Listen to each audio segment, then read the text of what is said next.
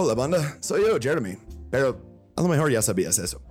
Estoy aquí porque siempre hago un intro antes de desbloquear un capítulo bonus que anteriormente solo estaba disponible para Patreons. También estoy aquí para decirles uh, un poquito de lo que está pasando con el podcast. Uh, y son cosas buenas, ¿eh? No más que no hemos sido muy consistentes en los últimos meses porque uh, si de algún casualidad eres un gran fan del podcast, pero no de mi canal de YouTube, entonces debería decirte que estás perdiendo un gran documental en serie que ando haciendo desde febrero y ahora estoy por terminar el proyecto y eh, me está consumiendo absolutamente toda la vida. Pero ya vamos a regresar con nuevos capítulos del Free Feed, o sea, temporada 3. Los primeros capítulos en esta temporada van a ser uh, tres partes sobre Irak en 1991. Pero ya sabes cómo es nuestro podcast, vamos a hablar de todo desde Mesopotamia hasta el auge de Saddam Hussein y la uh, guerra entre Irak y Irán todo eso, ¿no? Uf, no quiero, uh, no quiero hacer esos capítulos como mm, mitad esfuerzo, ¿sabes?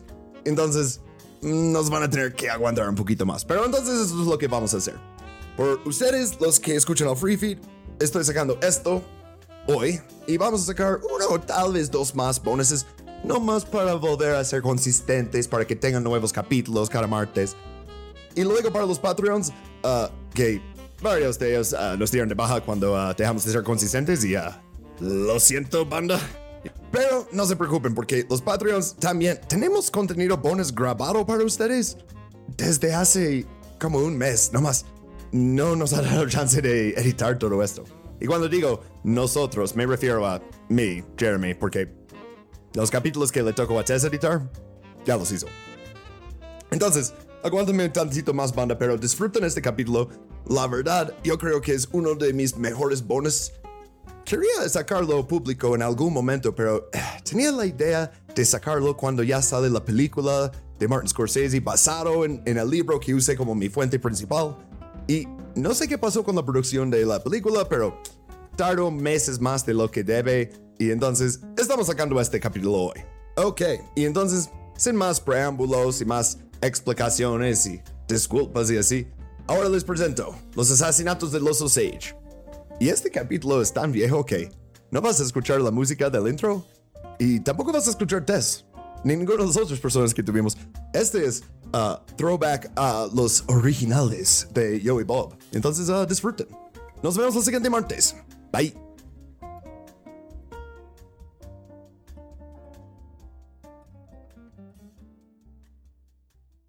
Bienvenidos a este capítulo bonus de Intervenciones Gringas. Es un podcast y tiene slides. Aquí exploramos todas las invasiones, bombardeos y golpes de Estado que hizo Estados Unidos para construir su imperio. Yo soy Jeremy, mis pronombres son AA, they, them y mi copresentador. Hola banda, yo soy Bob, mis, mis pronombres son él y he, y ¿qué onda? ¿Cómo están? ok, y solo un recordatorio antes de empezar, este es un capítulo bonus. Entonces, si estás escuchando en el Free Free, tienes unos 10 minutos gratis y el resto está disponible en patreon.com, Intervenciones Gringas Podcast. Y si no te gusta eso, Ve a escuchar cualquier de los capítulos gratis, que hacemos muchos y no tienen ningún anuncio, nada. Pero, por favor, no te quejes en la sección de comentarios de que cobramos por los capítulos bonus porque realmente no nos importa. Bueno, ok, sí nos importa. Tenemos que comer y no lloren. Exacto, no podemos trabajar sin cobrar, o sea, todos los otros capítulos no tienen anuncios ni nada, son gratis. Pues vivir en el capitalismo no nos permite esos lujos. Entonces, sí, los capítulos bonus cuestan dinero, los demás son gratis. Avanzando, hoy, con este capítulo, nos vamos a poner en modo true crime y investigar unos asesinatos.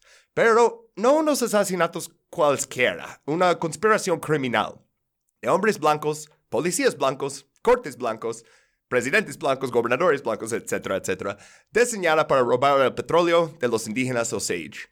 Así es, antes de hacer Gringo Man contra la gente iraquí, primero lo hicieron contra la gente indígena en su propio país.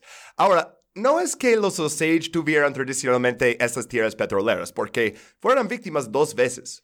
Primero fueron expulsados de sus tierras y enviados a Oklahoma por Thomas Jefferson, a un parchito de su territorio anterior. Lo vamos a ver en el siguiente slide. Pero, ¿por qué? Pues su tierra original era muy favorable para la producción de algodón. Y ya sabemos la historia de Estados Unidos y el algodón, ¿no? ¿Fue Thomas Jefferson sembrándolo, Bob? no, no, bueno, no, no, para nada. No, sus esclavos negros. Pero bueno, años más tarde los Osage descubrieron que su nuevo territorio en Oklahoma tenía petróleo y entonces pasaron a ganar dinero. Pero poco después empezaron los asesinatos. Y normalmente pensamos que los asesinatos de los Osage se produjeron entre 1921 y 1926 y que un hombre fue el autor intelectual de todos esos asesinatos. Pero nuevas investigaciones revelan que aunque ese güey fue el asesino más atroz. No fue en absoluto el único. Hubo un patrón más amplio de explotación blanca de los Osage y su riqueza petrolera, y ese patrón a menudo incluía el asesinato. Y esto fue una actitud que tenía todo el país, o sea, en las palabras de la revista Harper's Monthly, que por cierto, Harper's Monthly y Harper's Weekly es mi fuente para la mayor parte de la propaganda pro Teddy Roosevelt que Bob y yo odiamos tanto, los que le dibujan como todo Chad. Ah, Bob, ¿quieres leer esta cita de Harper's Monthly? Vamos. ¿Dónde va a terminar? Cada vez que se perfora un nuevo pozo, los indios son mucho más ricos. Los indios Osage se están haciendo tan ricos que habrá que hacer algo al respecto. Oh shit. Ah, oh shit. Ah, ah, wow. Empezamos duros, ¿eh?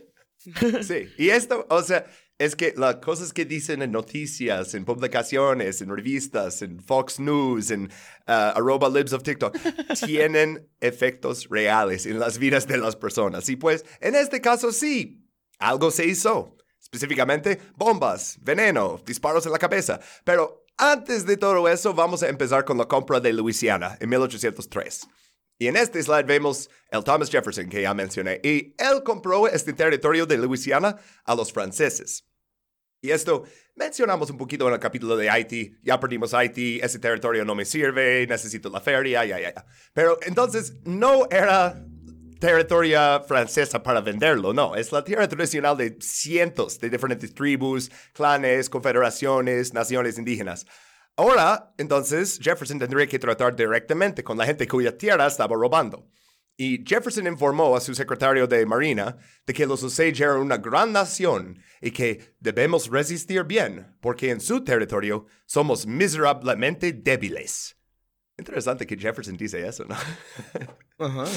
Ah, pues entonces, ah, Jefferson dice a los Osage que no se preocuparon que el colonialismo interrumpiera su modo de vida. Es un buen ejemplo de racismo paternalista en ese, porque llevó a los jefes Osage a reunirse con él en 1804 se dirigió a ellos como mis hijos y les dijo, tengo otra cita bien odiosa aquí, ¿quieres? Hace tanto tiempo que nuestros antepasados vinieron de más allá de las grandes aguas, que hemos perdido la memoria de ello, y parece que hemos crecido fuera de esta tierra como ustedes lo han hecho.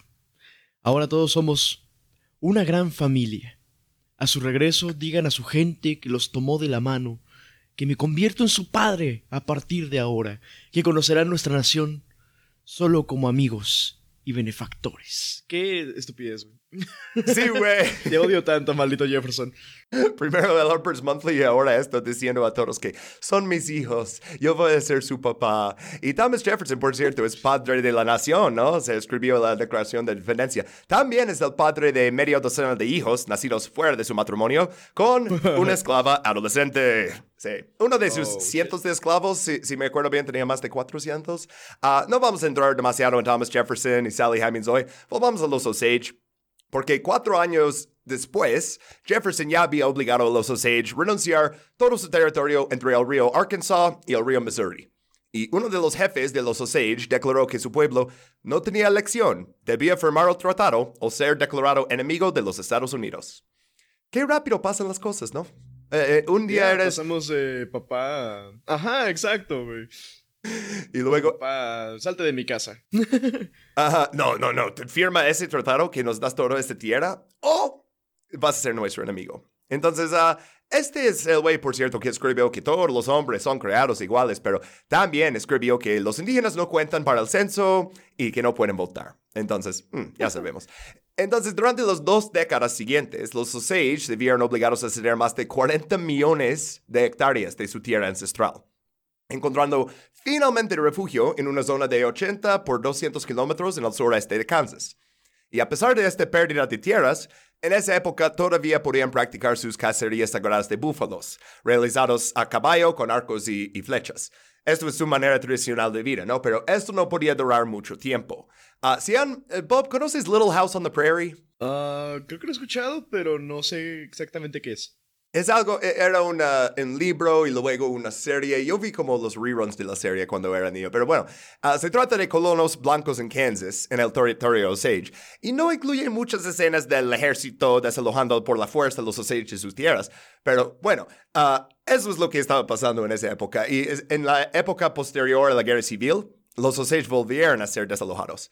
Ah, ahora vamos a leer una cita más en ese slide y es de ah, el libro que usé como mi fuente ah, principal para este capítulo. Se llama Killers of the Flower Moon, The Osage Murders and the Birth of the FBI de David Gran. Ah, Bob, por favor. En 1870, los Osage expulsados de sus refugios, sus tumbas saqueadas, acordaron vender sus tierras de Kansas a los colonos a 50 centavos por hectárea. Sin embargo, los colonos impacientes masacraron a varios de los Osage, mutilando sus cuerpos y arrancándoles la cabellera. Un agente de asuntos indios. ¡Wow! si, no, si no parecía suficiente. The Board of Indian Eh, Affairs. si no parecía suficiente ofensivo, güey. 50 centavos por hectárea. Indian Affairs, güey. Eh, un agente de asuntos indios dijo: La pregunta que se sugiere es: ¿Cuál de estas personas son los salvajes? Bueno, mínimo, el cabrón de asuntos indios. Entonces, A- tío, al como- menos se da cuenta que, que eso de scalping, no sé, de arrancarles la, la cabellera, eso fue principalmente colonos blancos contra gente indígena. Ah, pero, eh, por cierto, ese libro que acabamos de leer, esa cita, ah, va a ser la base de la próxima película de Martin Scorsese que se estrenará en Cannes en 2023. Entonces, hoy puedes conocer la historia. Y dentro de unos meses podrás ver una versión tipo Goodfellas con Leonardo DiCaprio. Chino, ¿no? pero sí, por eso también. Ojalá me viera Rey Liotta. No, bueno, yo creo que Ray Liotta ya no, pero, ah, pero sí quería hacer este capítulo antes de que salga la peli, porque luego lo que enseñan en la peli la gente confunde con la historia real, pero entonces, ah, pasaron de todo su territorio tradicional entonces a un pequeño trozo de Kansas y ahora ya no tenían eso, entonces se dirigen, ah, se dirigen a lo que entonces se conocía como territorio indio y hoy en día se llama Oklahoma. Y en este slide vemos eh, eh, Indian Territory, Oklahoma, ¿no? Y Oklahoma no siempre se llamó así. El nombre de Oklahoma significa gente roja en el idioma Choctaw. Y los Choctaws eran una de las otras tribus que fue enviado a lo largo del Camino de las Lágrimas por Andrew Jackson. Básicamente lo que está pasando es que todos están terminando en Oklahoma, pero luego van a perder su territorio en Oklahoma, ¿qué crees? Pues los Cherokee también fue otro tribu que llegó ahí y cuando los Osage perdieron sus tierras en Kansas, ofrecieron, los Cherokee, ofrecieron vender a los Osage parte de su territorio y fueron 600 mil hectáreas, para ser exactos. Wow. Y les vendieron a 28 centavos por hectárea. Wow. Ah, y en este mapa, sí, ah, tenían ese dinero de vender ese territorio a Kansas. La otra cosa también es que vieron, los hombres blancos van a respetar más nuestro territorio si lo compramos, si tenemos una factura. O bueno, al menos eso creyeron en el momento, ¿no? Pero ah, en ese mapa que podemos ver aquí, en la parte verde, hasta como la parte superior con la frontera de Kansas, eh, esto era la parte. Y esta tierra no era buena tierra, para nada, pero por eso la querían. Porque la otra cosa, aparte de comprar la tierra, es que cualquier tierra productiva para el tipo de estilo de vida sedentario que querían los colonos, acabaría siendo robada. Si en tu tierra se da el algodón, ¿qué crees? ¿No? Pero entonces el jefe de los Osage en ese momento, uh, Juan T. Anka, dijo, uh, por favor. Mi pueblo será feliz en esta tierra. El hombre blanco no puede poner nada de hierro en la tierra aquí. El hombre blanco no vendrá a esta tierra. Hay muchas colinas aquí. Al hombre blanco no le gusta la tierra donde hay colinas y no vendrá. Si mi gente va al oeste de la tierra, es como el suelo de la cabaña. El hombre blanco vendrá a nuestras cabañas y dirá, queremos su tierra. Pronto la tierra se acabará y los Osage no tendremos hogar. Entonces, me parece que, ok, aquí vamos a estar seguros, ¿no? Mientras no descubran petróleo abajo de nuestros pies. oh. Pero, sí. Entonces, la, la otra parte de ese, aparte de la pérdida de tierra, eh, eh, también el genocidio de los nativos americanos se llevó a cabo con balas, pero también con enfermedades y también con la destrucción del búfalo. Para 1877 ya no había manadas de búfalos para cazar. Entonces se vieron obligados a trabajar al pobre suelo de la tierra y empezaron a pasar hambre. En este momento la nación Osage, que antes contaba con 30 mil personas, ahora tenía alrededor de 3 mil. Bastante, ¿no? O sea, en las legiones romanas decían eso, decimación. Y en tiempos modernos se llama genocidio. La verdad es que no hay otra palabra para eso o una manera de pintarlo bien. Ah, en, el, en el libro hay una escena muy interesante sobre uno de los jefes que va a Washington, pero realmente quiero llegar a los asesinatos vamos a saltar esa parte. Ah, pero entonces, el siguiente objetivo para el destino manifiesto fueron los niños de los Osage. A partir de la década de 1890, se les obligó a ir a internados, donde se les dio nombres ingleses, se les castigó por hablar sus idiomas y se les convirtió en cristianos. Exactamente lo mismo que hizo Canadá, ¿no? Canadá tal vez más famosamente, pero es misma época, mismo Norteamérica, eh, exactamente igual. Y pues a los niños se les enseñaba habilidades manuales. No quieren que aprendan cosas como sumar y leer. No, no, no, no, no. Todo va a ser trabajo manual. Y a las niñas se les enseñaba a ser servientes domésticas. Y según un funcionario de, otra vez, la Oficina de Asuntos Indios, uh, por, favor. Ah. Ya sé. Es imposible sobreestimar la importancia de una formación cuidadosa para las niñas indias esto va a ir mal. ¿De qué sirve que el hombre sea trabajador e industrioso y que proporcione con su trabajo comida y ropa a su hogar si la esposa, inexperta en la cocina, no acostumbrada a la aguja, sin hábitos de orden y limpieza, convierte lo que podría ser un hogar alegre y feliz en una miserable morada de suciedad y escualidez? Son las mujeres las que se aferran más tenazmente a los ritos y supersticiones paganas, y las perpetúan con sus instrucciones a los niños. Oh shit. Ajá. Entonces quiere separar, número uno, menciona que quiere separar los niños de sus mamás para que no les enseñan las viejas costumbres que ellos dicen supersticiones paganas. Ok, uh, les van a enseñar que todo el mundo fue creado en siete días por un hombre blanco que se llama, eh, bueno, ya, ya saben, ¿no? Ya saben. Uh, pero oh, entonces, ya con este detalle podemos llegar a una de nuestros protagonistas de eso, porque una de las niñas Osage obligadas a ir a un internado era Wakontehe Umpa, o como la conocían los anglosajones, Molly Burkhardt. Y Molly, eh, tenía que darles nuevos nombres como mencioné, ¿no? Uh, Molly y su familia serán los principales objetivos del reinado del terror.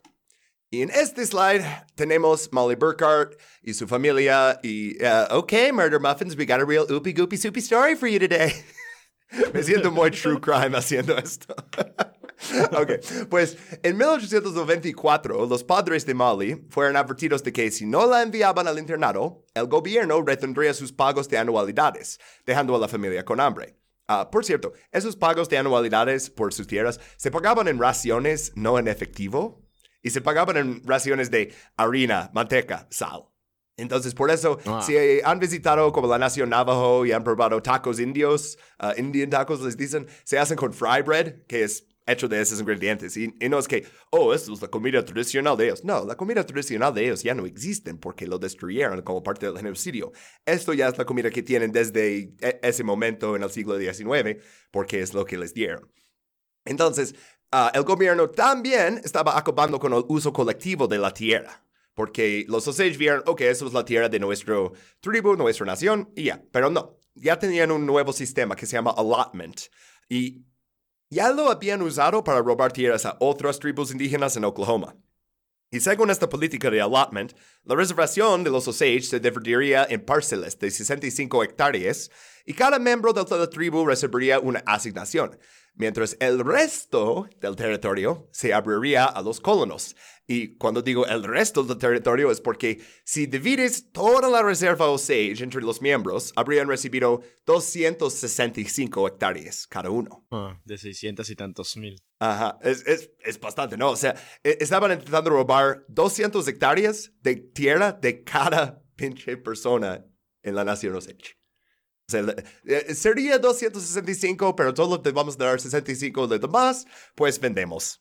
¿no? O, de plano robamos, o sea, como vimos con los Sooners, pero bueno, ah, el jefe Osage en ese momento, James Bighart, envió un abogado que se llama John Palmer a Washington, D.C. Y John Palmer era su, bueno, mitad su, pero representaba a los indígenas, porque en esa época ser mitad su los blancos te consideraban indígena y a punto. Ah, pero era un excelente abogado porque no solo consiguió que la adjudicación de la totalidad de las tierras solo era para los miembros de la tribu Osage, pero también logró negociar otro plazo y dice que el petróleo, el gas, el carbón u otros minerales cubiertos por las tierras se reservan por la presente a la tribu Osage.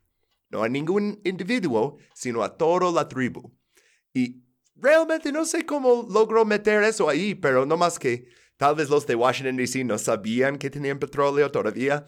Ah, pues esto e, este acuerdo se acordó en 1904 y en la década de 1910 la exploración petrolífera estaba en marcha, ya con la perforación de nuevos pozos todo el tiempo. Y esta riqueza mineral atrajo a colonos blancos como Ernest Burkhardt, que vemos ahí. Y de ahí Molly Burkhardt, o sea, fue su esposa. Ah, pero regresando a Ernest, él creció en Texas, en una granja de algodón, y en 1912 se fue a vivir con su tío, William K. Hale, en Fairfax, Oklahoma. Y cinco años después, 1917, se casó con Molly. Pero eh, entonces ya mencioné su tío William K. Hale o Bill Hale, también lo vamos a decir. ¿Cómo llegó Bill Hale a la Nación Osage? Pues nadie está seguro. Ah, originalmente era un vaquero, y digo vaquero de verdad, o sea, de Texas en esa época, ¿no? O sea, se dedicaba a la cría de vacas y al principio del siglo XX se quebró. Y entonces se fue a Fairfax, Oklahoma, y logró construir básicamente un feudo con la estructura de poder blanco en el pueblo. Ah, según un informe del FBI sobre él, ah, Bob. Ah, con el tiempo, Hale se convirtió en un millonario que dominaba la política local y que aparentemente no podía ser castigado por ninguno de los muchos delitos que se le imputaban. Su método para acumular poder y prestigio consistía en obligar a varias personas con él mediante regalos y favores. Sí, por eso le digo como un feudo. Y también, mm. Eh, seguramente eh, si ya buscaron en el wiki o algo, o si dije en un informe del FBI, o incluso si vieron su foto en el primer slide, sí, William K. Hale es el gran asesino de eso. Va a haber otros también, pero es una historia de hace 100 años. No me van a decir, ah, spoilers. Ok, uh, pero ok, puse en, en, este slide también una foto de las hermanas de Molly, que son Anna, Rita y Millie, y su mamá Lizzie Q. Y cada una de ellas será asesinada en esta conspiración. De nuevo, no, hay spoilers, pero eh, es algo que eh, necesitamos poner esto desde el principio para que no nos dicen, oh, pero ¿cuál de ellas va a ser asesinada? Pues básicamente todas.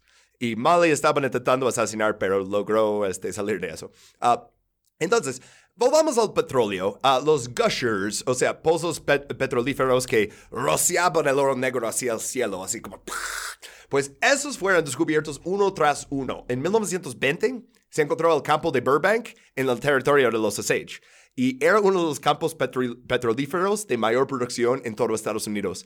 Un nuevo pozo ahí generó 680 barriles en sus primeras 24 horas. ¡Wow! sí, por eso estamos hablando de millones de dólares. O sea, la, cantidad de dinero que está en el juego aquí no es para subestimar. Ah, pero entonces, aumento de la riqueza, también más racismo paternalista. Y otra vez, diseñado para robar la riqueza indígena. Uh, otra cita aquí, por, favor. A pesar de las vehementes objeciones de la tribu, muchos Osage, incluyendo a Lizzie y a Anna, fueron considerados incompetentes y se les obligó a tener un guardián blanco local que supervisara y autorizara todos sus gastos, hasta la pasta de dientes que compraban en la tienda de la esquina. Un Osage que había servido en la Primera Guerra Mundial se quejaba. Luché en Francia por este país y sin embargo no se me permite ni siquiera firmar mis propios cheques. Los guardianes solían proceder de las filas de los ciudadanos blancos más prominentes del condado de Osage. O sea, básicamente hicieron un Britney, güey. Ah, exacto. Ah, hicieron un Britney, pero con toda la tribu. O sea, oh, oh sí, eh, todo ese dinero es tuyo. Ah, ¿Puedo gastarlo? No. ¿Puedo tener efectivo? No. No. ¿Puedo, ¿Puedo comprar pasta de dientes? Mm, no. Tal vez. Y en, el libro explica mucho de cómo hacían eso, como quiero comprar un coche. Ok, el coche cuesta en esa época 250 dólares. Pero el guardián va, lo compra y dice, fueron 3 mil dólares. Y así, ¿no? Entonces, o sea, les tienen en cada momento, ¿no? Pues en el caso de, de Molly, se casó con un hombre blanco, con el, sobrino de este William K. Hale, el Ernest Burkhardt. Y esto fue de Para él un movimiento estratégico porque ya no tiene que trabajar, pero para ella también porque ahora su esposo es su guardián financiero en lugar de un extraño. Entonces, seguramente esto le va a funcionar muy bien en el siguiente slide. Empezamos los asesinatos y uno de los primeros es su hermana. Ajá. Ah, esta imagen, por cierto, de la barranca donde encontraron esto, eh, es de FBI.gov, que normalmente no uso FBI.gov como fuente para este podcast, pero el FBI está muy orgulloso de su investigación en este caso. En mi opinión, utilizaron este caso como justificación para crear una policía nacional. Porque esto era, eso de tener policía nacional armados, con poder de arresto, con poder de investigación en todo, todo el país, esto es algo que se temía desde los tiempos de la revolución, porque es inherentemente represivo. Pero, en este caso, les reconozco el mérito porque sí, todas las autoridades locales eran súper corruptas, no iban a hacer nada parecido a la justicia, pero la verdad es que el FBI usó eso para luego hacer todo lo que sabemos del FBI. Uh, ¿Qué se joda el FBI? Todos los policías son bastardos, ya saben. Ok, noche de 21 de mayo 1921 en Pawhuska, Oklahoma. Molly celebraba un almuerzo en su casa con su esposo Ernest, su madre envejecida Lizzie y sus dos hijos pequeños. Y cuando su hermana Anna llegó, Anna Brown ahí en el slide, estaba visiblemente borracha. Y Molly se escandalizó porque los hermanos y la tía de Ernest estaban ahí. Y uh, este Molly sabía que ellos creían en el estereotípico del indio borracho. Entonces se ofende mucho. ¿Cómo vas a venir aquí? Tengo invitados blancos, tú andas borracha. Uh, por cierto, Anna, ¿por qué llegó borracha? Pues se había divorciado recientemente de su propio esposo colono blanco, Oda Brown. Y desde su divorcio se había comportado como, la verdad, la mayoría de los recién divorciados, ya sabes, o sea, ah. yendo a clubs de jazz, tomando, acostándose por todas partes. Tal vez ya no sean clubs de jazz, pero esto es hace 100 años. E, entonces, Ana se está portando como cualquier mujer recién divorciada o cualquier hombre recién divorciado, ¿sabes? Ah, bueno, en el almuerzo, Ana empezó a coquetear con el hermano menor de Ernest, con ah, Brian. Y Molly la aportó para discutir. Y según una sirvienta, estaba tomando y discutiendo. No podía entender su idioma, pero estaban discutiendo. Lo pasaron muy mal con Ana y yo tenía miedo. Y entonces, tengo aquí una cita de una sirvienta que no podía entender su idioma. Porque, por mucho que la estructura de poder blanca tratara de impedir que el mayor número posible de Osage sacara dinero de su gran fortuna, aún así, encontraron la manera de vivir bien con su plata del petróleo, ¿no? Si te estás imaginando este almuerzo en un tipi, no, piénsalo de nuevo, porque para 1921 los Osage tenían grandes mansiones, bonitos coches, mayordomos, choferes, toda la cosa. Oh. Y algunos hasta enviaban sus hijos a lujosas escuelas privadas en Francia. Oh. La, la, cosa es que el sistema de los guardianes sí les estaban robando, sí no les estaban dando todo su dinero, pero era tanto dinero que aún así, aún así encontraron la manera, ¿no? Uh, pero esta es la riqueza que vuelve absolutamente locos a los blancos. Porque ver servientes negros trabajar en las casas de Osage, eso es aceptable. O sea, los Cherokee antes tenían esclavos negros también. Pero algunos tenían servientes blancos. Uf. Y esto, no, no, no, no, no. no les gustó nada ver, ver estos indígenas con servientes blancos. Y como dice en la revista Harper, ¿no? Habrá que hacer algo al respecto. Ah, pues, sí, ¿no? Según Brian, ah, el, el, hermano menor de Ernest. Hay muchos nombres, entonces voy a darles recordatorios de quiénes son a veces. Ah, una vez que Ana estuvo más sobria, la llevó directamente a su casa, la dejó y, y él se fue a un espectáculo. Pero eso fue la última vez que alguien la vio con vida. Oh. Y Molly uh, inicialmente no, no se preocupó porque pensó, ok, mira, acabamos de discutir, ella anda borracha, Ana necesita su espacio. Tal vez se fue a Oklahoma City o se fue a Kansas City. Quiere alejarse un, un momento, ¿sabes? Este, ir a divertirse y va a regresar.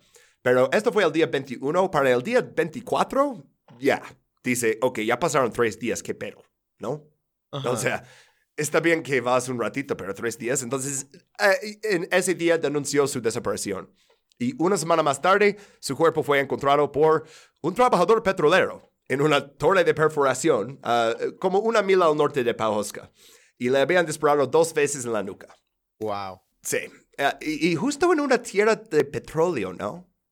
O sea, como, no justicia, pero asesinato poética. Bueno, uh, una cita sobre los investigadores que, encontrar, que encontrarían a los culpables. Ah, aquí está. En el momento del asesinato de Anna, el sheriff del condado de Osage era un hombre de frontera de 58 años y 135 kilos de Sí. peso, llamado Harv M. Frias. ¿Harv M. Frias? ¿Sí es Frias Yo creo o que Frias? sí. Fri- fri- Frías. no, el no, señor Frías. Frías está bien. un, libro de.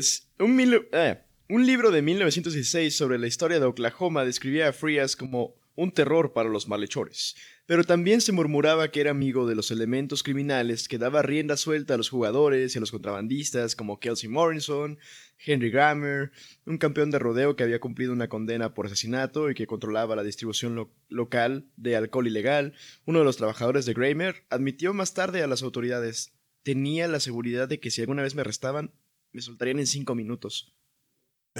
Esto es la autoridad que tenían ahí. Y este, por cierto, este Frías luego fue, esto es más adelante en la historia, pero lo voy a mencionar desde ahora para que sepan. Este fue, ah, le quitaron su puesto de, de alguacil por corrupción y luego le hicieron, le, hicieron como un eh, diputado del departamento de alguacil. De, to- de todas formas, como, ah, ya no puedes ser el alguacil, pero puedes mantener la placa y la alarma y toda la autoridad, no, no importa. Pero entonces, es el suroeste de Estados Unidos y tenemos un sheriff, un alguacil corrupto. Ah, imagínate. hmm. o sea, eso era muy común. Sigue, la verdad, sigue muy común, pero no tan exagerado como hace 100 años. Pues se corrió la voz del asesinato de Anna y los Sage comenzaron a preocuparse de que Charles Whitehorn también hubiera sido asesinado. Charles Whitehorn puse aquí en este slide porque no había evidencia física en ese momento, nomás desapareció como una semana antes.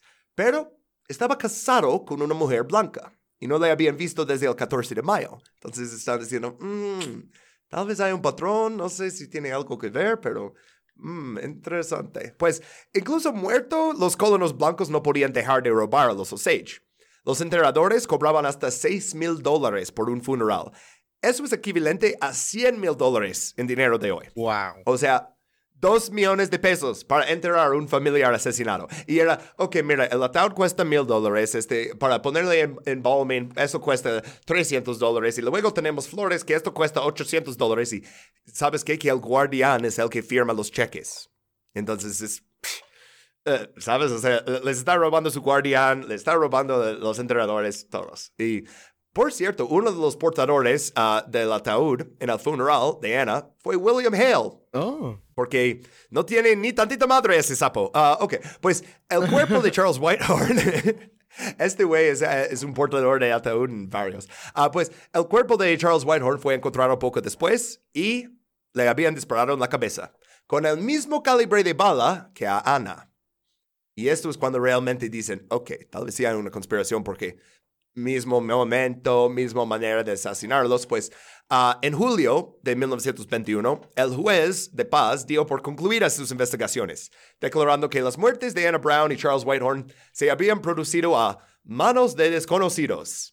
Y no vamos a investigar más, fueron desconocidos, no sabemos, y pues ya lo dejamos. No, son indígenas, no nos importa. Ah, Lizzie, la madre de Molly, se puso cada vez más enferma y murió. Y su cuñado, Bill Smith, aún no, no lo vio como una coincidencia. Bill Smith dice, "Mm, yo creo que alguien la había envenenado y que tal vez ese mismo alguien está detrás de los otros asesinatos. Este Bill Smith, por cierto, en el slide pasado está casado con Minnie Smith, sí. Eh, todos los nombres que les dieron son Molly, Minnie, así, o sea, ni les dieron nombres inglés creativos. Bueno, Ajá. resultó que Bill Smith tenía razón y vamos a regresar con Bill Smith en un momento, pero en este slide, ahí está Henry Grammer cuando estaba sirviendo su sentencia de ah, su, su condena por asesino. Ah, bueno, seguimos entonces, nueve meses pasan después de esos primeros dos asesinatos. Pero una fría noche de febrero de 1922, William Stepson, el de ahí, recibió una llamada que le hizo salir de su casa en Fairfax. Y volvió a casa con su esposa y sus dos hijos varias horas después, visiblemente enfermo. Y murió a las pocas horas. Y en, en ese momento había pocas pruebas forenses, pero según lo que sabemos sobre sus últimas horas, fue envenenado con estricnina. Y esta es una manera muy fea de morir, ¿no? Oh, Pues los Osage contrataron a detectives privados. Eso, eso es la época de los Pinkertons y de detectives privados y así, ¿no? Porque dicen, ok, pues el alguacil no quiere investigar nada, igual es corrupto. Ah, pero, por cierto, cuando digo que los Osage los contrataron, adivinen qué.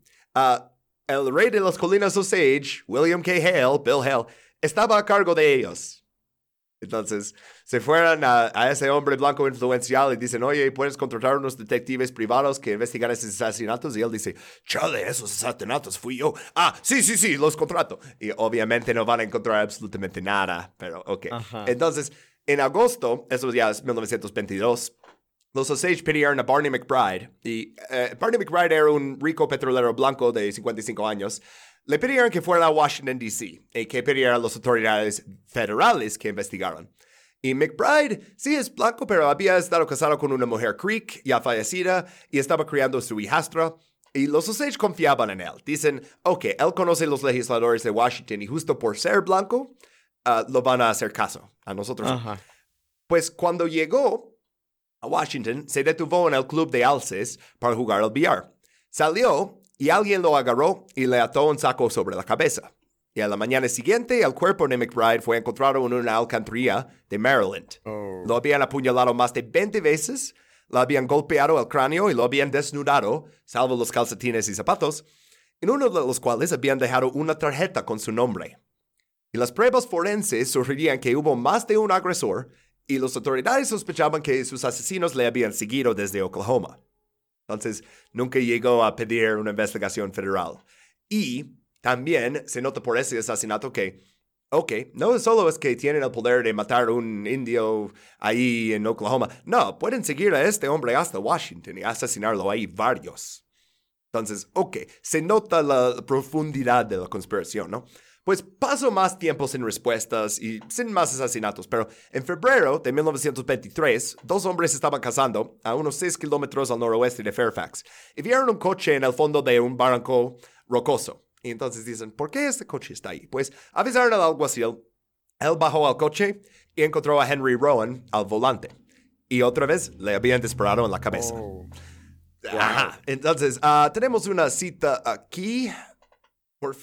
Los agentes de la ley regresaron a Fairfax donde notificaron al juez de paz. También se aseguraron de informar a Hale, como recordó el alcalde de Fairfax.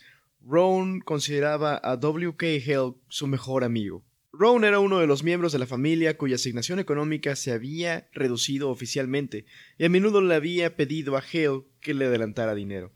Éramos buenos amigos y buscaba mi ayuda cuando tenía problemas, recordó Hale más tarde, y añadió que le había dado a sus amigos tantos préstamos que Rowan le había incluido como beneficiario en su, pólida- en su póliza de seguro de vida de 25 mil dólares. Wow, y una gran cantidad de dinero para esa época también. Ajá. 25 mil dólares en una póliza de seguro. No eran familiares. Para mí, esos son 25 mil razones para sospechar a William K. Hale. Oh, ah, y por cierto, William K. Hale también fue portador del ataúd en el funeral de Henry Rowan porque no tiene ni tantita madre. Pero entonces, Bill Smith, el cuñado de Molly ah, estableció otra conexión, que antes de desaparecer, Rowan había dicho que iba a conseguir whisky en el rancho de Henry Grammer.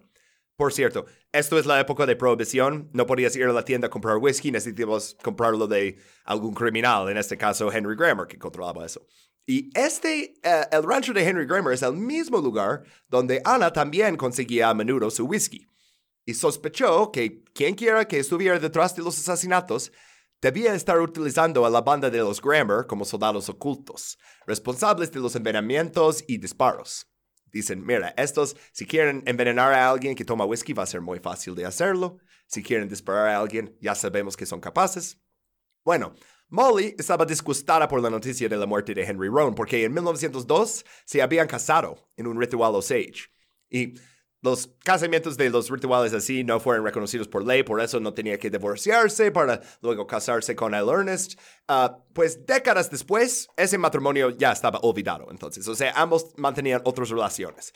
Pero aún así se trataba de otro miembro de su familia asesinado por una misteriosa banda.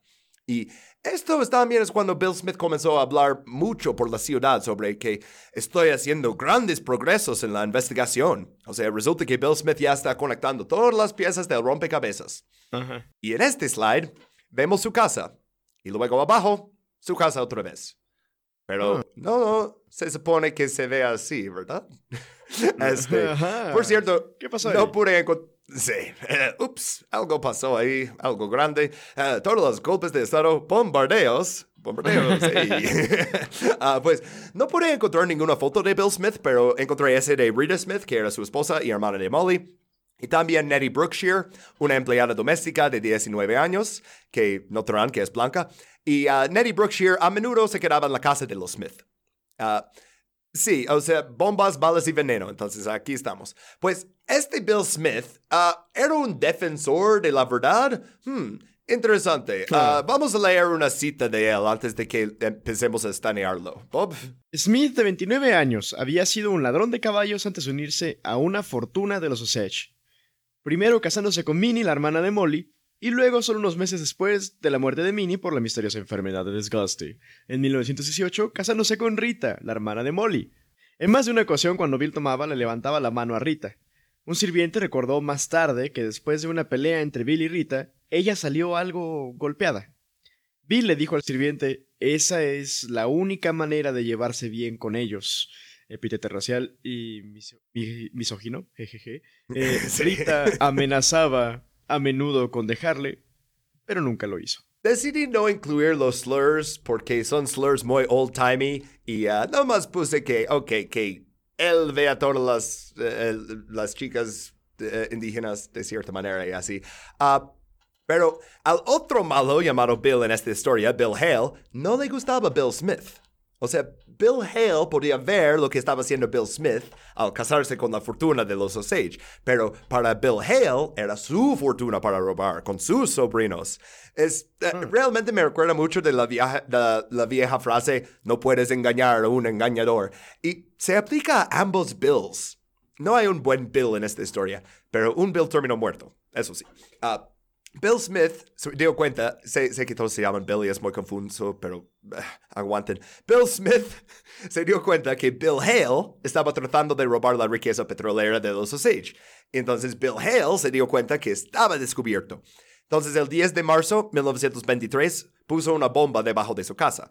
O más bien, uno de la banda de los Grammar puso la bomba debajo de su casa. Rita y Nettie murieron al instante, pero Bill Smith murió cuatro días después en el hospital. Y este de que no murieron a la vez va a ser importante más adelante, nomás para mencionarlo ahora. Ah, en abril de 1923, el gobernador Jack C. Walton de Oklahoma envió su principal investigador estatal, que se llama Herman Fox Davis, al condado de los Osage. Y los Osage se alegraron de ver un investigador externo, pero pronto descubrieron que Davis se relacionaba con los mismos criminales que su alguacil. En junio de 1923, Davis se declaró culpable del soborno y recibió una condena de dos años, pero unos meses después fue perdonado por el gobernador. Increíble. No, manches. O sea, cada vez que sacan a alguien corrupto, dicen, nah, puedes seguir, no pasa nada. Uh, entonces, saliendo. Justo como pasa ahora, ¿no? sí. Sí, y luego dicen, ah, pues pide perdón a mi Dios protestante, entonces ah. Eh, estoy lavado en la sangre de Jesucristo y no, solo el Dios puede encontrar culpas. Fue de chill, fue de chill. Sí, fue de chill, exacto. pues a continuación, Davis y varios conspiradores procedieron a robar y asesinar a un prominente abogado. Y esta vez asesinó a un hombre blanco. Entonces recibió una sentencia de cadena perpetua.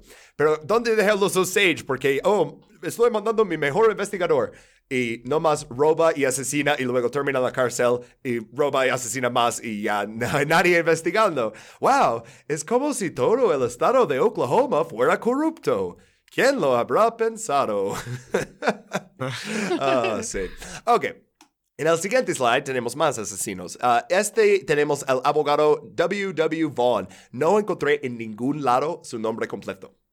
Eh, eh, porque pensé, ¿qué es el WW? Y luego me, me, dio miedo que iba a ser otro William, porque ya tenemos dos Bills y, y no necesitamos más Bills, pero bueno, Vaughn, lo vamos a decir por su apellido. Pues otro hombre blanco respetado en la comunidad Osage.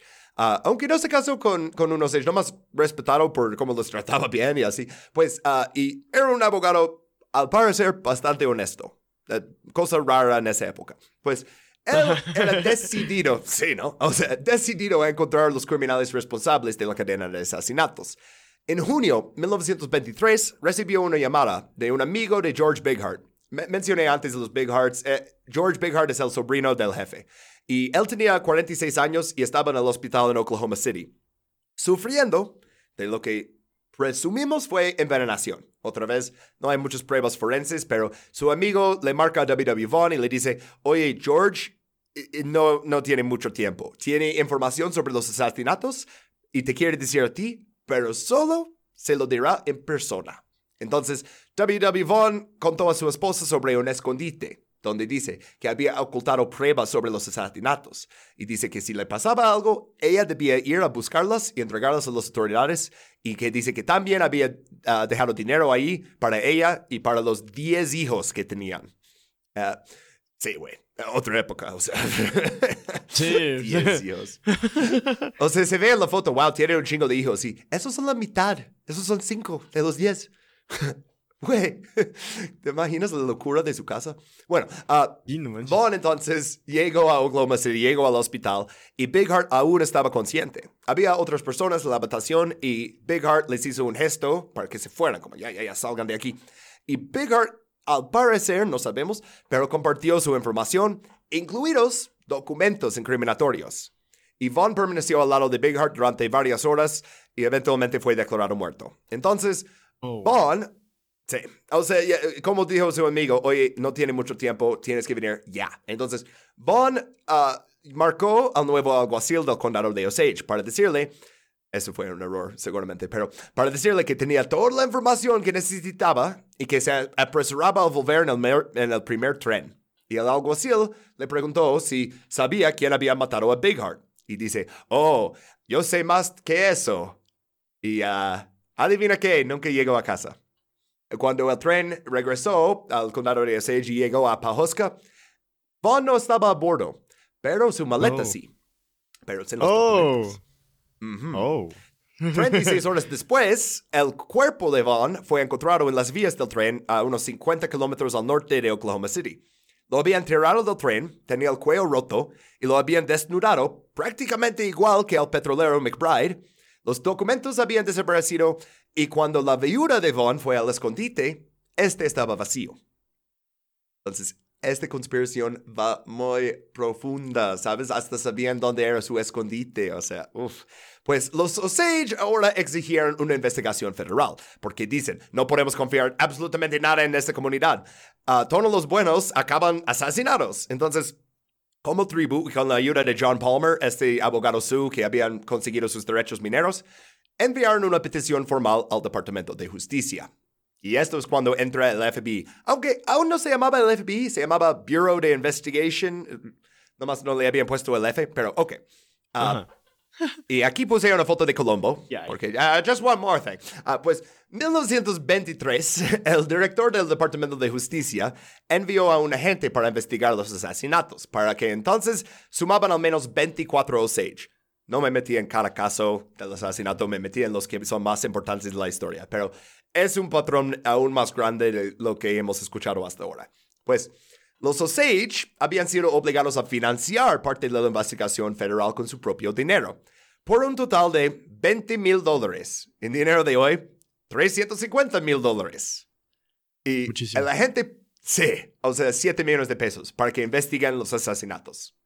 Les tienen, tienes que pagar tanto eh, para enterrar tus muertos, tienes que pagar tanto eh, para tus guardianes, tienes que pagar tanto para el gobierno federal para que investiguen. Pues la gente pasó unas semanas en el condado de Osage y concluyó que cualquier investigación continuada es inútil. ah, como que no les, vale absolutamente verga, ¿sí o no? Ah, sé que no deberíamos decir tantas groserías en esto, pero es capítulo bonus, ni modo. Ok, pues justo en ese momento, J. Edgar Hoover Boo. A ver, ¿dónde tengo el boo? Uh, pum, pum, pum, Ahí está. J. Edgar Hoover se hizo cargo de la oficina de investigación, como dije, era como Bureau of Investigation todavía, luego reorganizado como FBI, pues convenció al gobernador de Oklahoma para que liberara de la cárcel a Blackie Thompson. Y Blackie Thompson era un ladrón de bancos. Su foto aparece en el siguiente slide, no se preocupen. Él sería su hombre encubierto y reuniría pruebas sobre los asesinatos. Dicen, necesitamos un criminal para poder hablar con otros criminales, hablar con Henry Grammer, hablar con Morrison, hablar con todos ellos y descubrir qué está pasando. Ok, pues sus agentes le seguirían la pista. Oh, eso creían, porque Blackie Thompson, una vez que estaba fuera de la cárcel, escapó de la vigilancia, robó un banco y mató a un policía mientras lo estaba robando. Entonces, no va muy bien para el FBI, ¿verdad? J. Groover dice, ah, yo sé qué podemos hacer. Vamos a liberar a un ladrón de bancos. Y, unos días después, ah, señor, eh, robó un banco. Ay, shh. ¿Lo tenemos? No, está de fuga. Ah, algo más. Eh, mató a una policía, señor. pero sí, entonces, al final lo detuvieron, pero no avanzaron en la investigación. Otra vez, uh, difícil, ¿no? Pues Hoover no tenía ni 30 años. Su control del poder no estaba asegurado. Él necesitaba cerrar este asunto. Un gran parte de por qué pusieron Hoover es uh, por el escándalo del Teapot Dome durante la presidencia de Harding y J. Edgar Hoover y también este otro que vamos a hablar, Tom White, fueron uno de los pocos agentes federales que no fueron implicados en esos sobornos. Pero aún así, necesita parecer competente. Ok, sabemos que no es corrupto, al menos ahora, pero eh, puede ser competente. Entonces, él encargó el caso a Tom White. Y este es el tipo con el sombrero de vaquero. Y de hecho, merece ese sombrero de vaquero porque antes era un antiguo Ranger de Texas. Uh, oh, wow. Y, sí, los Texas Rangers que tradicionalmente no tan amables con los indígenas de Texas, pero la cosa es que los Rangers de Texas son los lawmen del viejo oeste, ¿no? O sea, eh, y por eso el sombrero es así de grande. Pues le dijo que asignaría a todas las personas que fueran necesarias. Básicamente, tienes presupuesto que necesitas, tienes la gente que necesitas, ¡pum! Tom White entonces empezó a reclutar gente y uh, reclutó a un antiguo alguacil de Nuevo México y todos estarían cubiertos. Entonces, este alguacil se haría pasar por un anciano y tranquilo ganadero de Texas. Contrató a otro ranger de Texas que también se hizo pasar por un ganadero. Es, si, si, si eres de Nuevo México, de Texas, sabes de, vacas lo suficiente para fingir eso, ¿no? También reclutó un, un, ex vendedor de seguros que ahora trabajaba con uh, la oficina para investigar y le dijo, ok, tu disfraz va a ser vendedor de seguros. Bastante fácil, ¿no? Pero este ayuda porque si eres un vendedor de seguros puedes ir a tocar puertas. Oh, está aquí la dama de la casa. ¿Y cuántos viven aquí? Oh, ¿y desde eh, cuándo están? Ah, ¿sabes? Y hacer como esas preguntas con la guardia baja y no piensa que es un agente federal preguntando. Y su último agente encubierto es el único nombrado en las fuentes y era el agente John Wren. Y esto era el único agente indígena de FBI. Oh, wow. Era parcialmente, no dice la mitad ni un cuarto, pero parcialmente Ute, uh, de lo que hoy es Utah, ¿no? Uh, pues llegó al condado de Osage haciéndose pasar por un hombre medicina indígena en busca de sus familiares. Uh, Bob, otra cita aquí. Los dos agentes que actuaban como ganaderos pronto se congraciaron con William Hill, que los consideraba compañeros vaqueros de Texas y que les presentó a muchos de los principales habitantes del pueblo el vendedor de seguros se dejó caer por las casas de varios sospechosos, con el pretexto de vender pólizas. El agente Wren hizo sus propias incursiones, asistiendo a las reuniones de la tribu y recabando información de los Osage que, de otro modo, no hablarían con un agente de la ley blanco. Wren había vivido entre los indios y se había salido con la suya de forma notable, dijo White a Hoover, añadiendo que sus hombres encubiertos parecían ser capaces de soportar el rigor de la vida. Ajá, entonces esta investigación entre estos va a durar mucho, no vamos a entrar en absolutamente todo porque básicamente siguieron muchas pistas falsas ah, y las declaraciones realizadas se retractaron posteriormente, la gente admitió haber sido pagada para hacer y firmar declaraciones falsas. O sea, que básicamente William K. Hale se da cuenta que, oye, están investigando, entonces eh, eh, dile que es este. Y luego investigan y tiene una uh, coartada. No, ok. Y básicamente perder su tiempo, porque de su manera de verlo es como, siempre se fastidian y dejan de investigar. Seguramente eso también, ¿no? Pero eh, vamos a saltar todas las pistas falsas y pasemos a Brian Burkhardt. Si se acuerdan, Brian Burkhardt es el hermano menor de Ernest, el último que vio a Anna Brown con vida. Pues los investigadores encontraron un agujero bastante grande en su coartada. La mujer de un granjero había visto a Anna en el coche con él, después de que supuestamente la llevara a casa. Y luego, Tom White estableció que Brian y Anna habían parado en un bar clandestino, un speakeasy, cercano, y que se quedaron ahí hasta las 10 de la noche, aproximadamente. Pero había más, porque el último avistamiento de Anna y Brian juntos, del que tuvieron noticia los investigadores, había sido aproximadamente a las 3 de la mañana. Un testigo que conoció a ambos dijo que había oído parar un coche cerca de su casa en Fairfax. Y un hombre que ella creía que era Brian le gritó, déjate de tonterías, Anne, y sube a ese coche. Y otros informes, sí, mm, para que, te, o sea, básicamente la llevo para que fuera aún más borracha y luego la mató, ¿no? Ok. Otros informes dicen que los vieron junto a un tercer hombre.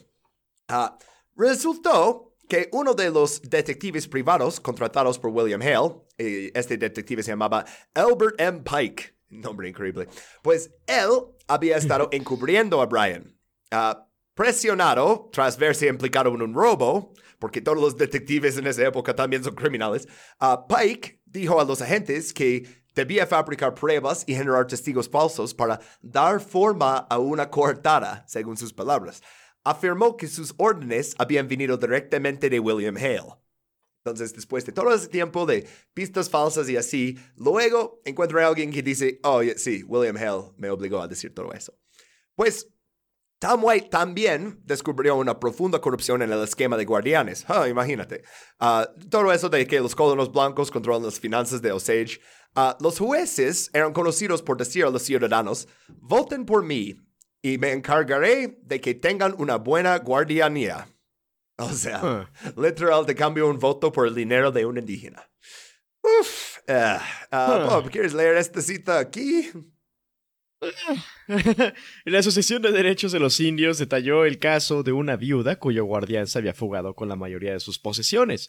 Después el guardián informó falsamente a la mujer que se había trasladado desde el condado de Osage de que no tenía más dinero del que disponer, dejándola criar a sus dos hijos pequeños en la pobreza. Para ella y sus dos hijos pequeños no había ni una cama, ni una silla, ni comida en la casa, dijo el investigador. Cuando el bebé de la viuda enfermó, el guardián se negó a entregarle el dinero, a pesar de que ella se lo suplicó. Sin una alimentación adecuada ni la atención médica, el bebé murió. Entonces, este es otro asesinato. Ah. Es otro asesinato, ¿sí o no? O sea. Completamente. Güey, güey. Ah, qué asco de gente, güey. Pues sí, o sea, y, vamos a, más adelante cuando lleguemos al juicio, vamos a ver su actitud contra los indígenas y básicamente no creemos que hicimos algo malo. Y sí, ok. Pues uno Sage, hablando con un reportero sobre los guardianes, declaró, tu dinero los atrae y estás absolutamente indefenso. Tienen toda la ley y toda la maquinaria de su lado. Dile a todo el mundo cuando escribas tu historia que están arrancando la cabellera a nuestras almas aquí. O sea, dice en inglés, they're scalping our souls. Que no traduce tan chido, pero la verdad quería incluirlo de todas formas. Uh, pues los investigadores siguieron investigando a William Hale y descubrieron que él había incendiado parte de sus tierras por el dinero de seguro, un total de 30 mil dólares unos años antes. Entonces dicen, hmm, este cometió fraude de seguros. Tal vez este póliza de seguro de 25 mil dólares de Henry Rohn, tal vez podría ser un motivo. Y yo, obvio. Bueno, bueno, ah, encontraron entonces el, el vendedor de seguros que le habían dado esa póliza y se enteraron que al principio no había querido darle una póliza tan grande, teniendo en cuenta que William K. Hale no era familiar de Henry Rohn, pero al final quería su comisión y se hizo la vista gorda. La compañía de seguros aprobó la póliza después de que Hale llevara a Rohn al médico de Powhuska, porque para hacer una uh, póliza de seguro de vida necesitan revisarte primero, ver que no estás enferma, etcétera, etcétera. Entonces William Hale le llevó ahí. Y el examen médico, ah, durante el examen médico, el médico recordó haber preguntado a Hale, Bill, ¿qué vas a hacer? ¿Matar a este indio? Y Hale respondió, claro que sí. Oh, shit. Oh, o sea, shit. les está diciendo a todo el mundo.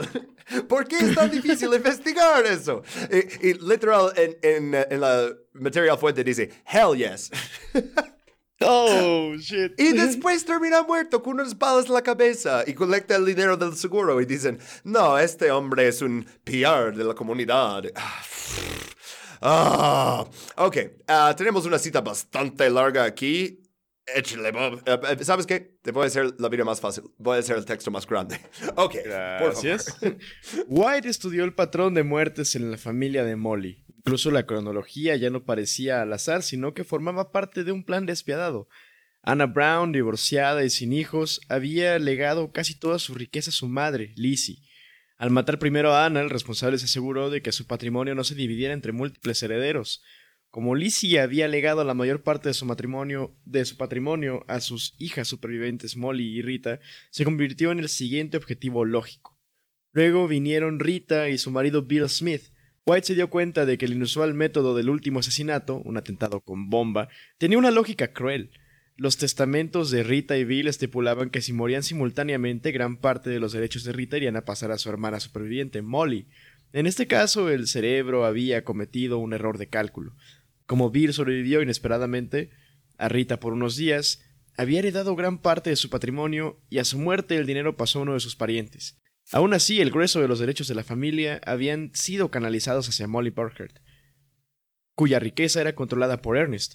Y Hale, White, estaba convencido, había forjado secretamente un canal indirecto a esta fortuna a través de su servil sobrino. Como White informó más tarde a Hubert, Molly parece haber sido el primer medio para atraer a Hale, a través de los Burkhards, los bienes de toda la familia. Entonces, como mencioné antes, o sea, todo ese, o sea, hasta el orden de los asesinatos, como primero necesitamos matar a Anna, luego a Lizzie, y luego tenemos que matar a Rita y Bill Smith a la vez. Oh, no, pero Bill so- sobrevivió unos días. O sea, es como, ya sigo diciendo, es una conspiración muy profunda. Ah, pues el agente White consideraba que el eslabón más débil de esa cadena era Ernest Burkhardt.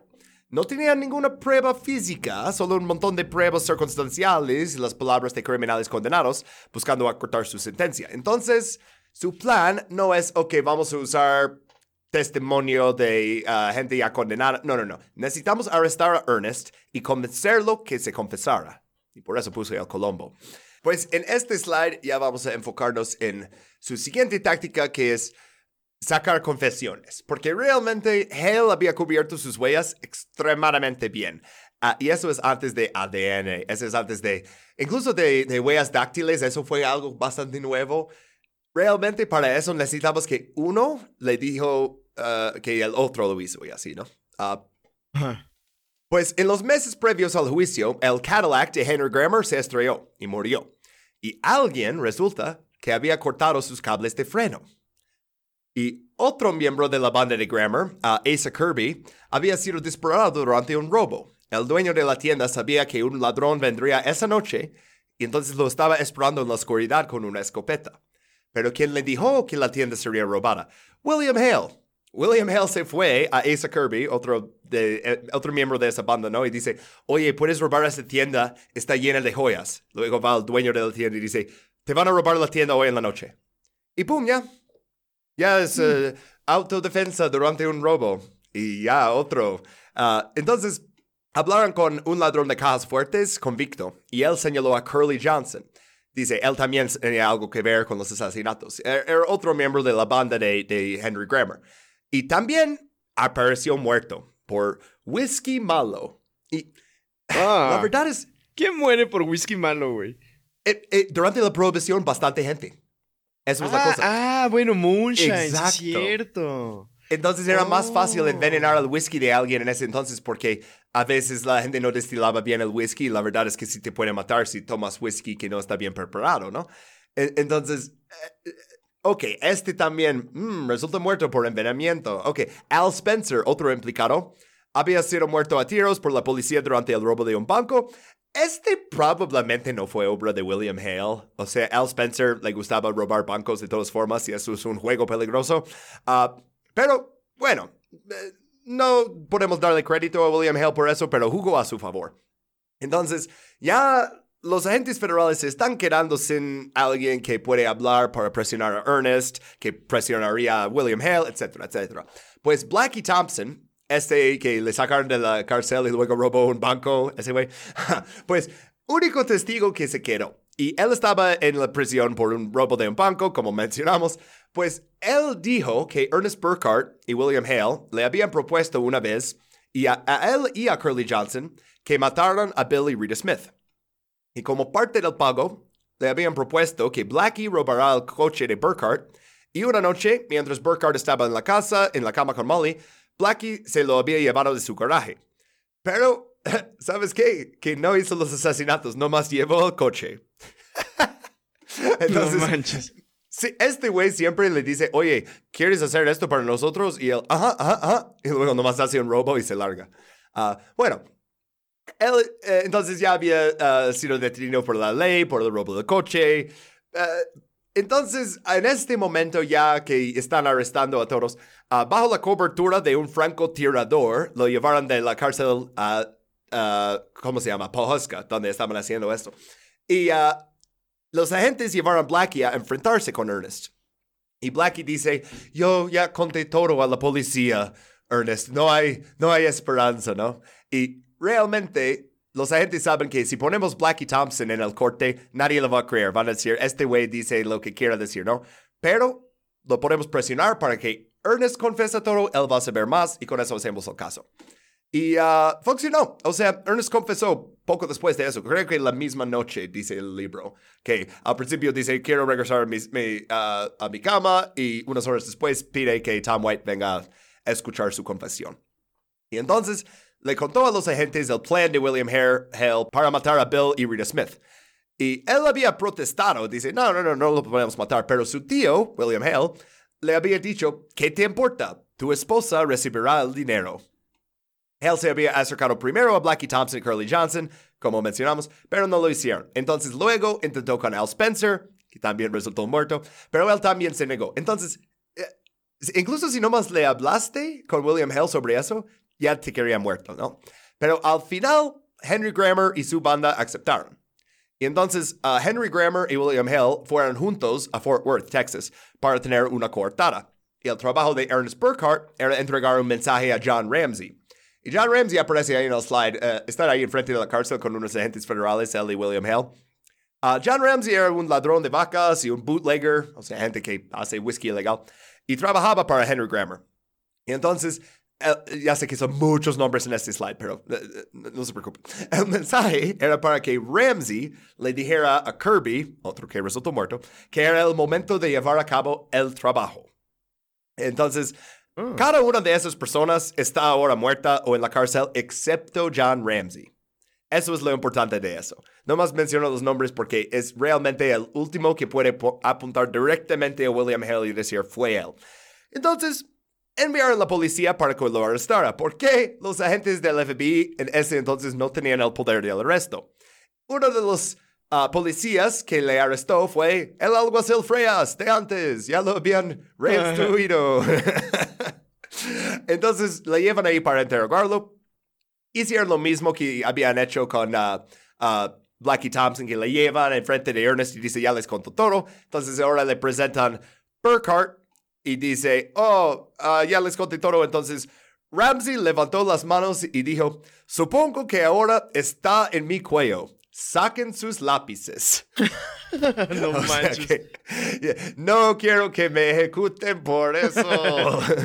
Prefiero cadena perpetua que el pinche silla eléctrica. Que en esa época, especialmente en el suroeste, silla eléctrica o te ahorcan, ¿no? Pum, así, de plano. Ahora entonces llegamos al juicio. El juicio era un pinche clown show, pero ok. En la confesión de Ramsey, admitió el asesinato de Henry Roan por orden de Hale.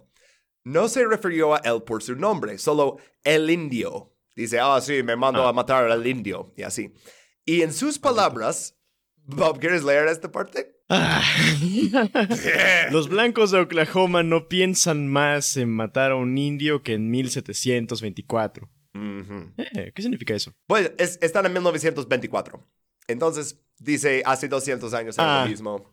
Ajá. O sea, Ah. Es casi dos, ah, 400 años desde ahora. No, wait, a ver, a ver, a ver. No sé matemáticas, 300 años. 300, ¿no? Ah, Sí. Tengo- bastardos, güey. Qué pedo. Sí, dice, ah, pues, ¿qué importa? Maté, maté a un indio, entonces, ¿qué importa? ¿No? As one does. Pero one entonces- does, literal. Sí. Ajá, como todos en Oklahoma, desde siempre, dice. Pues uno pensaría que todas las confesiones detalladas y más todas las pruebas circunstanciales, con ese el juicio sería pan comido. Pero no, ese es Oklahoma hace 100 años. Entonces, un miembro prominente de los Osage, y la fuente no dice su nombre, dice, en mi mente está la cuestión de que si este jurado está considerando un caso de asesinato o no. La cuestión que deben decidir es si el hecho de que un hombre blanco mate a un Osage es un asesinato o simplemente crueldad con los animales. Uf.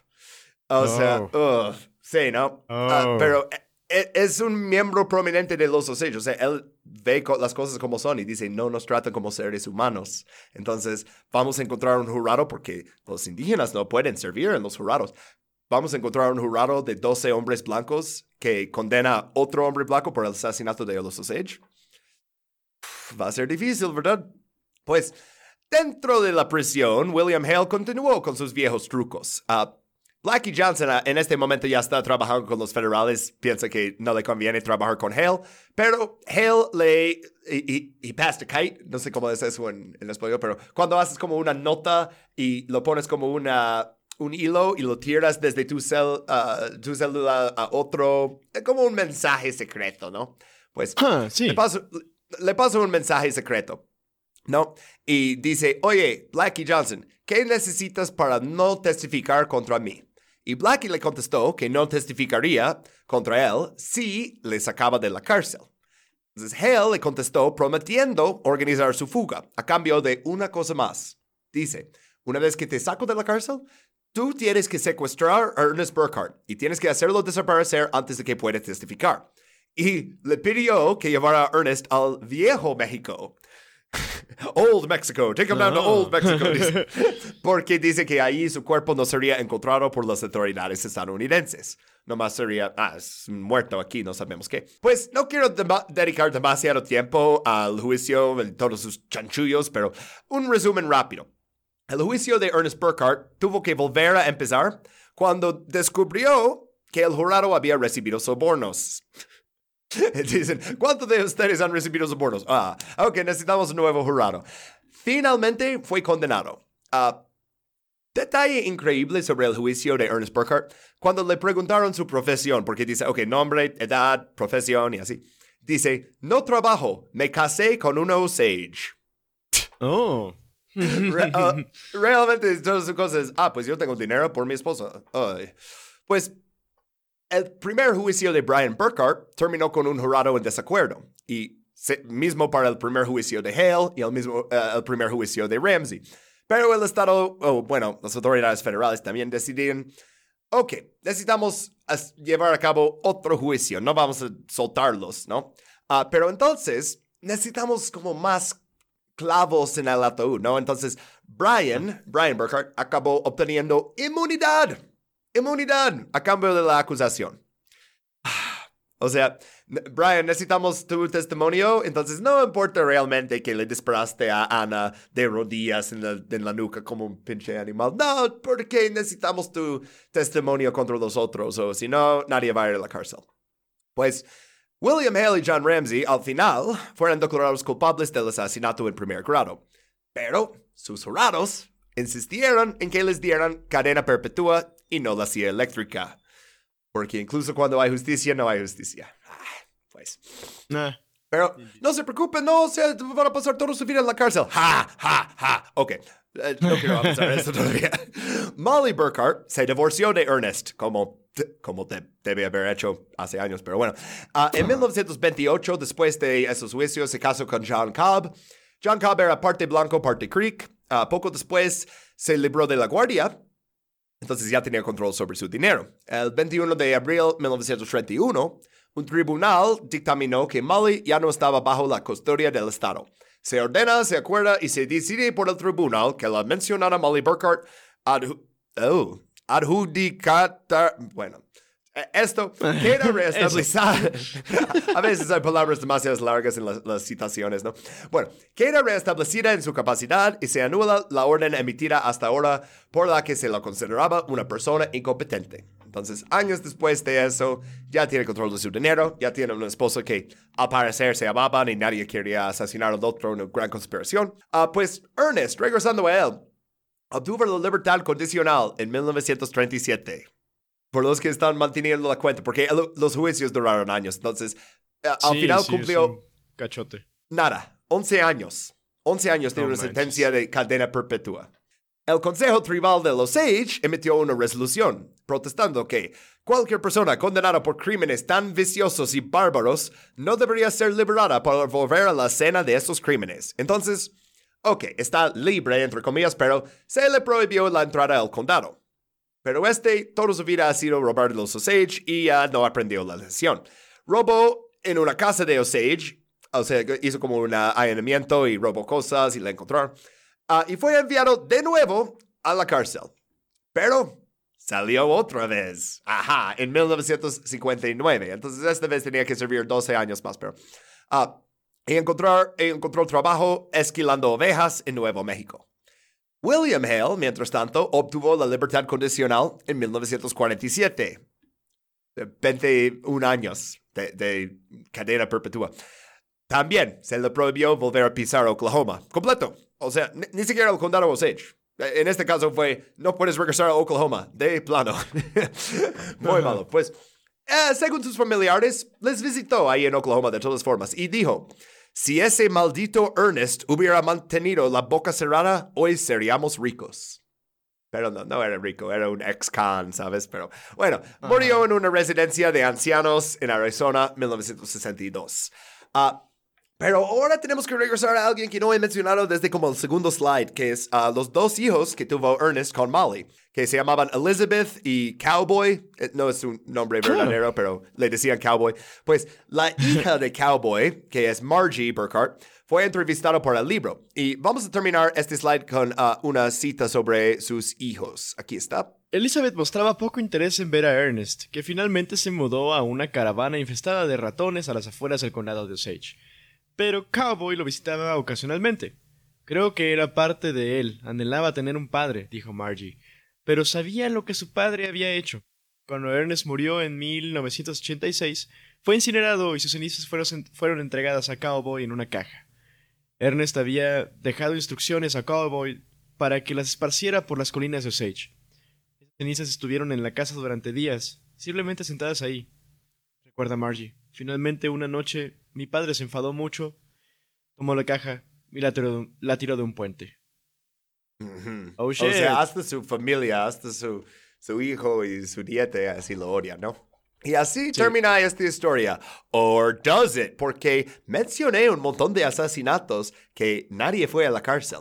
Entonces, en este slide, vamos a hablar de las revelaciones modernas. Y puse aquí el libro porque ah, normalmente uso los libros como, ok, esta sección, esta sección. No, este libro está increíble, por eso lo están haciendo una película.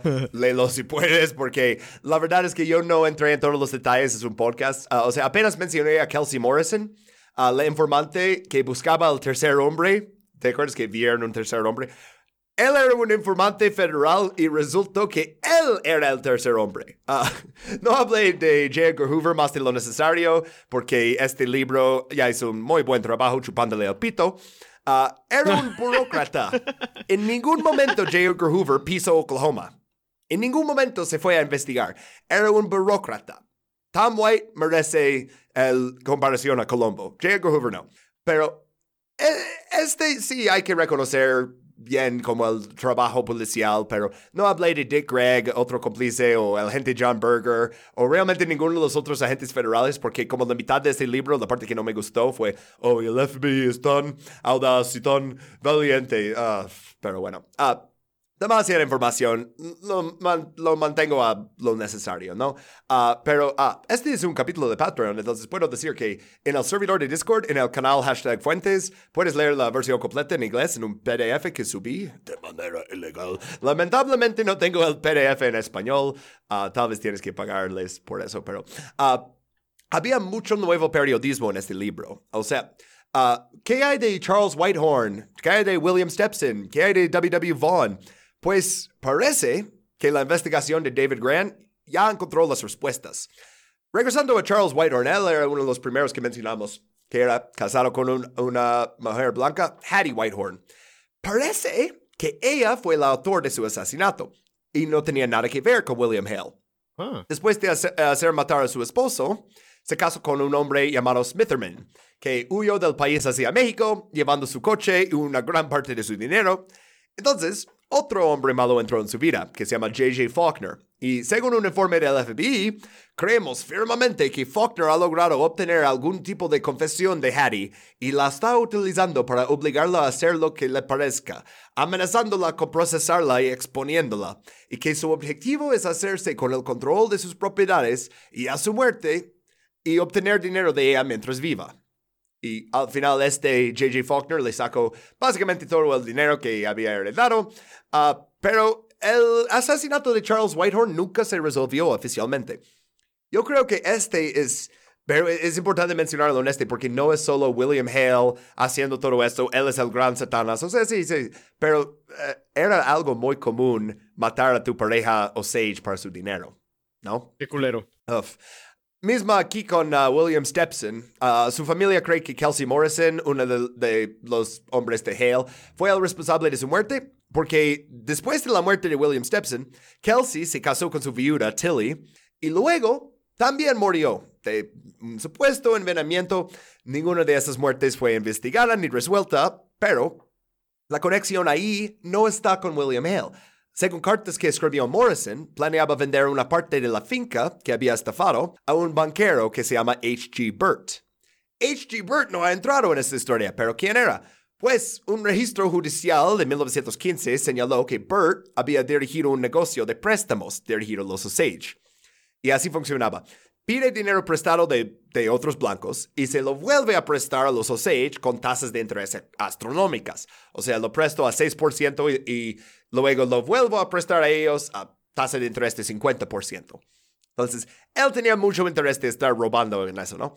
Ah, Bert también había sido el guardián de varios Osage, incluido uno que había muerto bajo circunstancias sospechosas. Y pues, según David Grant, Bert también está ah, relacionado con el asesinato de W.W. Vaughn. Ah, Bob, ¿quieres leer esta parte de aquí? En una biblioteca de Nuevo México me encontré con las notas de una entrevista inédita con el alguacil del pueblo de Fairfax, que había investigado los asesinatos de Osage. Indicó que Burt había estado involucrado en el asesinato de Vaughn y que un alcalde de uno de los boomtowns había ayudado a Burt a arrojar a Vaughn del tren.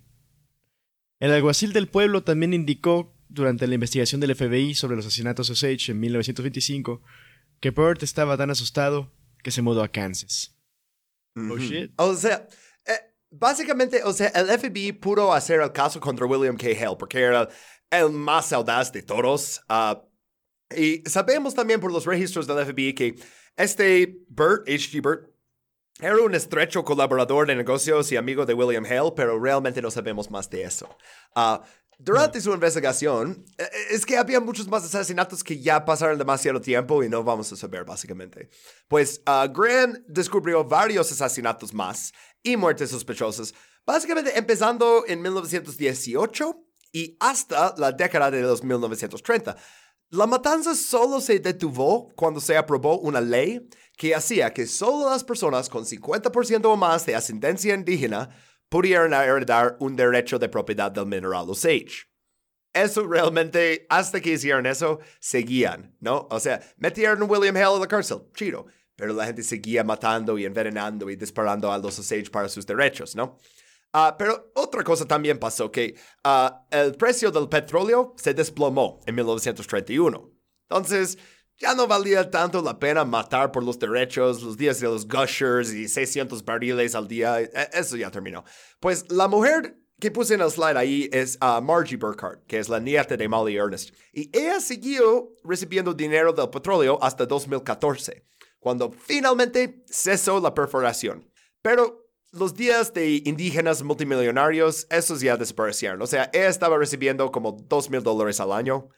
Es algo, ¿sabes? No vives de eso, no tienes servientes de eso, no compras Mercedes de eso y uh, nadie te mata por eso. Pero sí.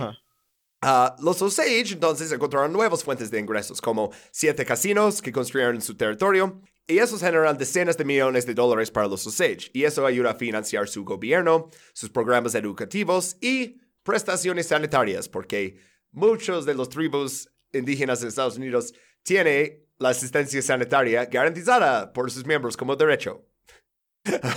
Puedes tener asistencia sanitaria en Estados Unidos, pero solo si eres indígena y solo si tu tribu tiene un casino. Ay, qué sistema.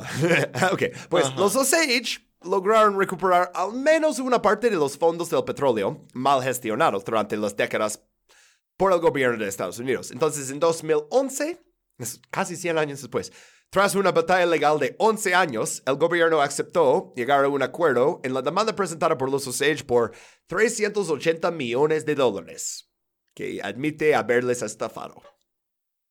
Y pues, ah, sí, ahora sí, con eso terminamos esta parte de la historia. En el libro dice que había mínimo cientos de asesinatos, es muy difícil contar porque, por cómo son los registros y así, pero ah, ¿qué aprendimos? ¡Ah! Aprendimos que. Aprendimos que. Te dije que era un capítulo triste, güey. Güey, no manches, y qué con violencia. Y, güey, eh, bueno, aprendimos que ese es un ejemplo claro, banda, de por qué el racismo a la inversa no existe. Porque el racismo depende de una estructura en la que cierta gente apoya a cierta otra gente a que haga mierda como esta. Obviamente, si, si, o sea, puede ser que haya prejuicios, ¿no? Tal vez de, de la gente indígena hacia la gente blanca. Todo el mundo tiene prejuicios con ciertas personas. Pero, ah, no es como que la estructura de gobierno haya encubierto a un montón de personas, hayan eh, reducido las condenas de asesinos en masa, hayan este robado las tierras de un montón de gente y luego todavía se hayan casado esas personas blancas con gente indígena para quitarles el dinero que ya les habían robado anteriormente y después todavía asesinarlos para seguirles robando dinero. Eso es un ejemplo claro. Sí, güey. O sea, la estructura de poder blanco, o sea, William Hale llegó ahí como un vaquero quebrado. Y de alguna manera Imagínate. logró ser todo el poder del pueblo, que cuando los indígenas necesitan investigar los asesinatos, tienen que ir a él para que él contrate los detectives privados.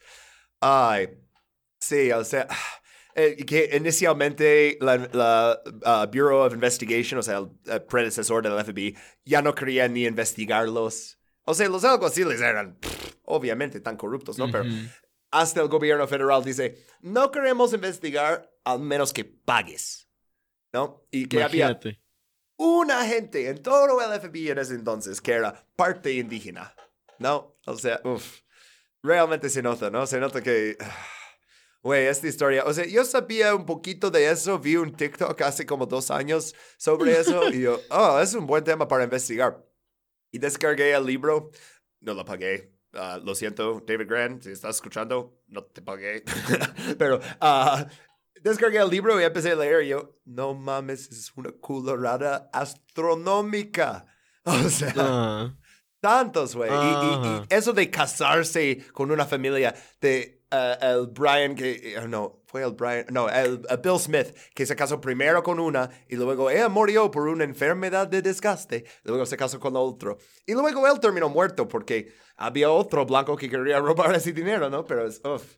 As one does. Ah, sí, por eso, por eso puse el These White Men Are Dangerous, porque no, con la excepción de W.W. Vaughn y el, ah, el petrolero McBride, los que intentaron ayudar a los Osage y terminaron exactamente lo mismo, pero no solo disparado, sino golpeado por varios, o sea, apuñalado 20 veces, cosas, o sea, uff, para los blancos que querían ayudar a los Osage, les fue aún peor, porque es, oh, ahora eres un traidor a esta estructura de poder, o sea, no es suficiente no participar en el racismo contra ellos. No, tienes que, si, si intentas cambiar las cosas, si intentas jugar a la otra banda y ayudarlos, no, entonces ahora te haces un enemigo eh, mucho peor, ¿no? O sea, es, Ajá. Ajá. Mi, mi Ajá. hermana hace, uf, hace como siete años estaba en ah, Grecia ayudando a refugiados de Siria y de Afganistán. Y terminó saliendo con un chico que había salido de Siria, consiguió sus papeles para trabajar en la Unión Europea y así. Ah, y él hablaba bastante bien inglés, de- toda la cosa.